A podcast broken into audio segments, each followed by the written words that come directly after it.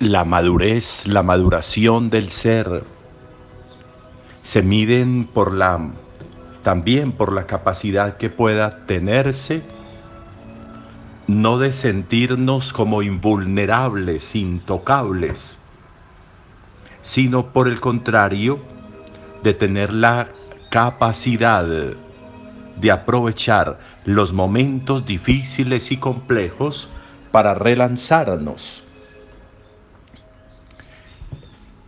cuando no nos dejamos doblegar por las dificultades, sino que al contrario, las dificultades y los tropiezos nos hacen crecer, entonces se puede hablar de un índice de madurez, se puede hablar de un índice de crecimiento, se puede hablar de un índice de transformación, que debe ser un estado continuo y permanente Jesús no se dejó vencer por la muerte. Jesús no se dejó vencer por el sepulcro. Jesús no se dejó doblegar por la oscuridad y por el frío del sepulcro, por la incapacidad y la atadura del sepulcro. Jesús fue capaz de salir de esa atadura. Jesús fue capaz de zafarse de esa atadura. ¿Y cómo lo hizo? Con rabia. ¿Cómo lo hizo? ¿Renegando? No. Es muy interesante ver cómo mm, metódicamente el Evangelio nos dice que cuando los discípulos llegaron al sepulcro, vieron el sepulcro vacío, pero luego vieron las vendas con que lo envolvieron, el sudario, lo vieron doblado en un lugar aparte. Decir, vieron todo organizado. Eso que puede ser tan sutil nos puede indicar cómo fue el proceso. Eso que es tan sutil, eso que puede pasar tan desapercibido, puede ser un indicador interesante de cómo frente a las dificultades, frente a las ataduras, no salimos renegando, protestando, maldiciendo, echando culpas, justificando acciones, sino por el contrario, salimos de manera planeada y consciente, porque tenemos claro qué es lo que nos levanta, qué es lo que nos eleva, qué es lo que nos trasciende en la vida, qué es lo verdaderamente importante, qué es lo que puede tener un carácter de durabilidad, de eternidad en nosotros liberarnos y soltarnos, pero no sintiéndonos de nuevo, no sintiéndonos invulnerables frente a las dificultades. Por allá en los años 70 se acuñó la expresión resiliencia, una expresión que tiene su origen en las ciencias sociales, para ver cómo tantas personas que deberían tener razón para para estar mal, para protestar, para maldecir, porque fueron fruto hijos de, de padres alcohólicos o de una extrema pobreza o de unas dificultades sociales muy grandes, como muchas personas eran capaces de sobreponerse a los vestigios de la guerra, a todo lo que sucedió en los campos de concentración cómo tantas personas tenían la capacidad y la fuerza de sobreponerse. no de regresar atrás, no de volver al punto inicial, sino de hacer que las dificultades y que los tropiezos vividos hicieran crecer, tiraran hacia adelante, lanzaran, relanzaran, como el efecto del resorte en la vida, que recoge y puede producir dolor al recoger, pero que luego se suelta y lanza, y lanza y genera una distancia importante. Ese efecto resorte, ese efecto resiliente en la vida, es esencial, es esencial.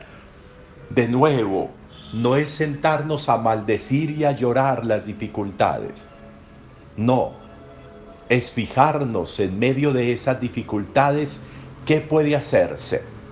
Es un asunto de método, es un asunto de sacar desde dentro las capacidades y las posibilidades.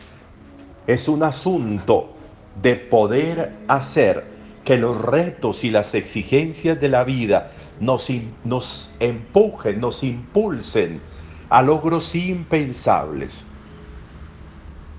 Miren lo que el libro de los Hechos nos está contando hoy, cómo después de la muerte de Esteban se desata una persecución muy grande contra los discípulos, contra la iglesia, contra las primeras comunidades.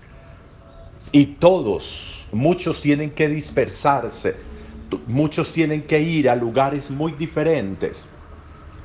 Pero miren qué interesante, miren cómo el relato de hoy comienza diciendo, el relato de hoy comienza diciendo cómo hubo una persecución grandísima, pero termina diciendo, y la ciudad se llenó de alegría.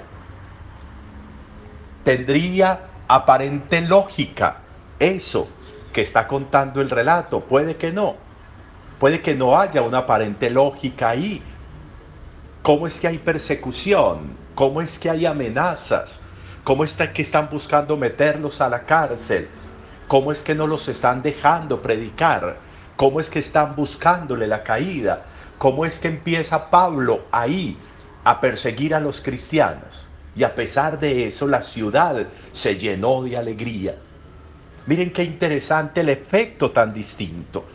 Lo que se esperaba que generara deserción, que generara amargura, que generara tristeza, que generara protestas, que generara llanto, termina siendo que la ciudad se llene de alegría.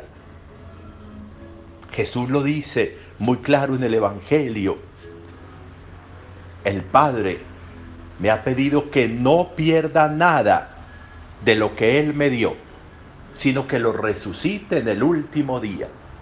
Miren, esa expresión es muy válida, que no pierda nada de lo que Él me dio podemos hablar ahí de personas que todo el que venga a mí, yo no lo voy a rechazar, sino que lo voy a acoger para resucitarlo. Pero podemos hablar de personas, pero también podemos hablar de situaciones, de momentos. Que todo lo que venga a mí no sea rechazado, sino que yo lo resucite, sino que yo lo transforme. Que las dificultades y los tropiezos que vienen a mí no sean rechazados, sino que yo los transforme, los resucite, como está diciendo Jesús hoy en el Evangelio. Los momentos y las situaciones, podemos hablar de esta pandemia, podemos hablar de lo que genera esta pandemia para todos. En las parroquias nosotros, que no podemos celebrar con todos los fieles la Eucaristía de manera presencial, tantos momentos de encuentros que se ven sacrificados, ¿qué tendríamos que hacer? Tomar todo eso y resucitarlo. ¿Y qué significa resucitarlo? Que todo se llene de alegría. Donde habría razones para llorar, la alegría puede transformar. Donde habría razones para renegar, la resiliencia, no la resignación, no la resignación. El tomar lo que viene para resucitarlo, para transformarlo, para cambiarle de color, la cosa se va transformando y va siendo muy distinta. Si a un tarro de pintura, si a un galón de pintura negra, yo todos los días le voy echando una gotica de pintura blanca, va transformándose, va transformándose. Puede que esa pintura negra no llegue a ser blanca, pero sí va a ir clareando, sí va a ir siendo distinta. Lo mismo sucede en la vida.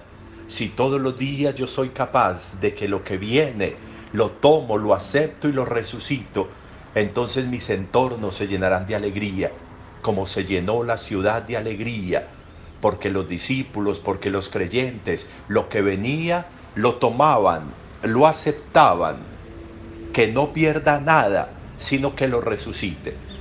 Si nosotros asumimos ese camino de resurrección de todas las situaciones, de todos los momentos, de manera resiliente, no de manera resignada, entonces todo se va a ir llenando de alegría y todo va a ir transformándose. Se puede lograr, se puede alcanzar. Jesús lo hizo y quienes creemos en Él podemos con Él hacerlo. Hoy puede ser un muy buen día para ser resilientes. Hoy puede ser un muy buen día para creer en la resurrección, para que de esa manera todo se vaya llenando de alegría. Disfrutemos pues este día, un muy buen día para todos.